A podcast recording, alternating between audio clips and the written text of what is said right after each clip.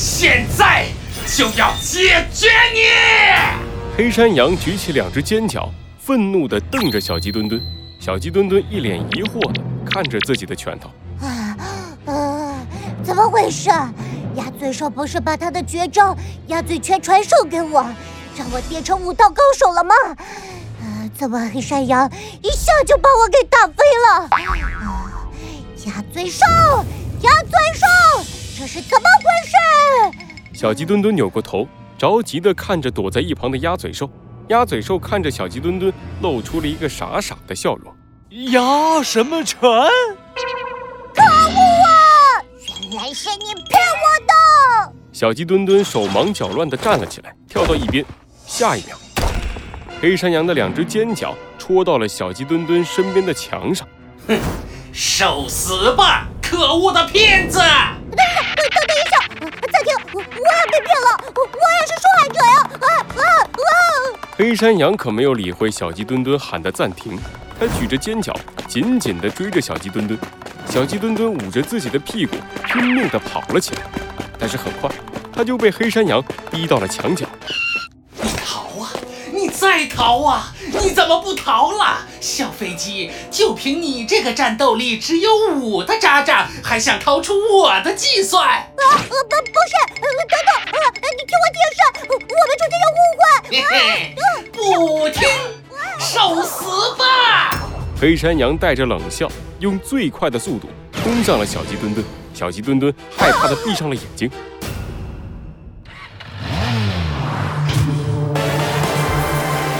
罪恶藏在谜题之下，真相就在推理之后。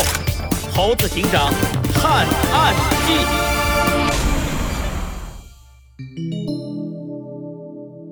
末日恐怖八。嗯？怎么不疼？小鸡墩墩颤颤抖抖的把眼睛睁开了一条缝，发现自己的身上一点伤也没有。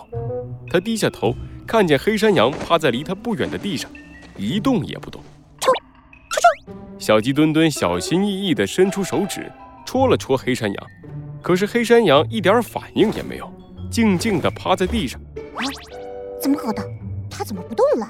我我赢了！小鸡墩墩，恭喜你，你胜利了！猴子警长的声音从小鸡墩墩的身后传来。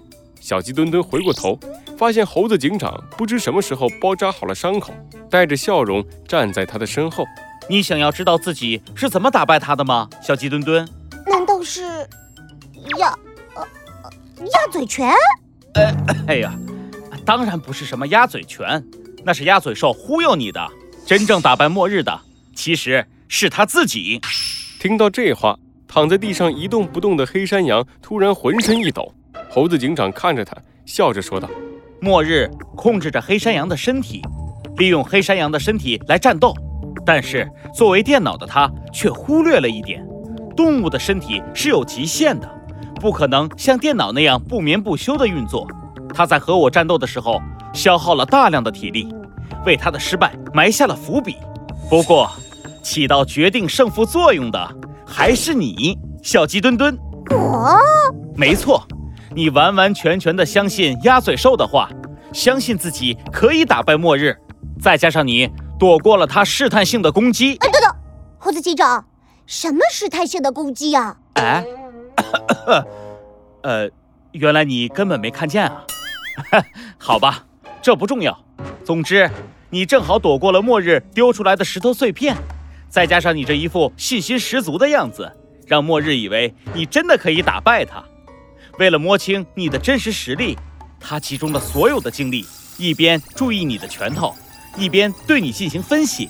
而这个举动消耗了大量的体力，让黑山羊的身体透支到了极限。这就是它倒在这里动不了的原因了。原来是这样啊！真是吓死我了。小鸡墩墩放松了下来，一屁股坐到了地上。可恶的鸭嘴兽，居然骗我！我就说嘛，一年传功这种事，根本就只有武侠小说里才会有，怎么可能发生在现实里嘛？你你刚才说什么？一直没有动静的黑山羊突然蹦出了一句话，把小鸡墩墩吓了一大跳。他赶紧躲到了猴子警长身后，小心翼翼地探出小脑袋。啊，我说，哎，我说，武侠小说里写的东西不可能发生在现实里，不可能，不可能发生在现实里，都是假的，你们骗我，都是假的，我要和你们同归于尽！黑山羊突然发出了一声巨大的咆哮，所有的机器人都在这一刻倒了下去，接着整个内城都震动了起来，无数的建筑。都在咆哮声中开始碎裂。又又怎么了？不好，出事儿了！鸭嘴兽的声音突然传了过来。猴子警长和小鸡墩墩回头一看，鸭嘴兽抓着通讯器，飞快地朝他们跑来。嗯，鸭嘴兽，你你总算恢复正常了。恢复了。可恶的不孝子！刚才我对着通讯器吐了好几口口水，还当着他的面把通讯给掐了。嘿嘿。可算是消气了，啊，不对，现在不是说这个的时候，快跑啊！末日离开了黑山羊的身体，但是他启动了内城的自毁城市，要把我们连同他自己一起毁掉。什么？哎呀，别什么了，快跑吧！再不跑就来不及了。鸭嘴兽丢下这句话，转头就朝着城门跑去，可是他却迟迟没有听到猴子警长和小鸡墩墩的脚步声。鸭嘴兽着急地回头一看。却发现猴子警长和小鸡墩墩并没有逃跑，他们一个拖起了倒在地上的黑山羊，一个去解救其他在透明胶囊里沉睡的动物。哎呀，都这时候了，你们还有心情管别人？快跑啊！你先走吧，鸭嘴兽。猴子警长看着鸭嘴兽，微笑地摇了摇头。只要我还穿着这身警服，我就不能见死不救，这是我的使命。啊，我虽然没有穿警服，不过我也一样。你们。你们，哎！鸭嘴兽红着眼睛看着猴子警长和小鸡墩墩，恶狠狠地跺了跺脚。真是你们，算我倒霉！你们赶紧帮我把这些机器人身上的零件拆下来，我们还有机会拯救这里的所有人。伴随着大地裂开的声音，内城的建筑一座接着一座的倒下，很快，碎裂蔓延到内城高大的城门。城门在震动中倒下，和整个内城一起化作了一片巨大的废墟。突然，一阵引擎的轰鸣声从烟尘中传来，一辆奇丑无比的卡车载着一大堆还在昏睡中的动物，从烟尘中冲了出来。啊啊！好险呐，就差一点儿啊！啊！鸭嘴兽坐在驾驶室里。在他身边是操纵着方向盘的猴子警长和小鸡墩墩。鸭嘴兽，不是我说，你这品味也太差了！这么难看的车，我是第一次见。你少给我说这些没用的。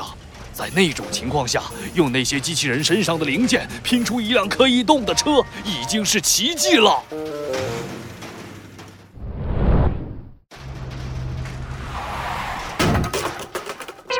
猴子警长停好了大卡车，他们三个一起走了下来。鸭嘴兽看着变成一片废墟的内城，长长的松了一口气。以后再也不会有什么末日了。很好，那么这次的事件终于结束啦。猴子警长伸了一个大大的懒腰，往后一倒，躺在了地上。小鸡墩墩和鸭嘴兽一看。也学着猴子警长一起躺了下去。哼，谢谢你们，多亏了你们的帮助，我才打败了末日。不用客气，鸭嘴兽，这是我们应该做的。是啊，是啊。哦，对了，猴子警长，刚才我突然想起来一件事儿。什么事？熊猫大侠好像留下了一本日记本在我那里。哦，日记本啊，这有什么大不了的？什么？猴子警长和小鸡墩墩一起跳了起来，激动地盯着鸭嘴兽。你刚刚说谁的日记本？熊熊猫大侠的日日记本啊？怎么了？鸭嘴兽看着他们，害怕地捂着自己的胸口，拼命地往后退去。等等等，你们要干嘛？你们的眼神好可怕！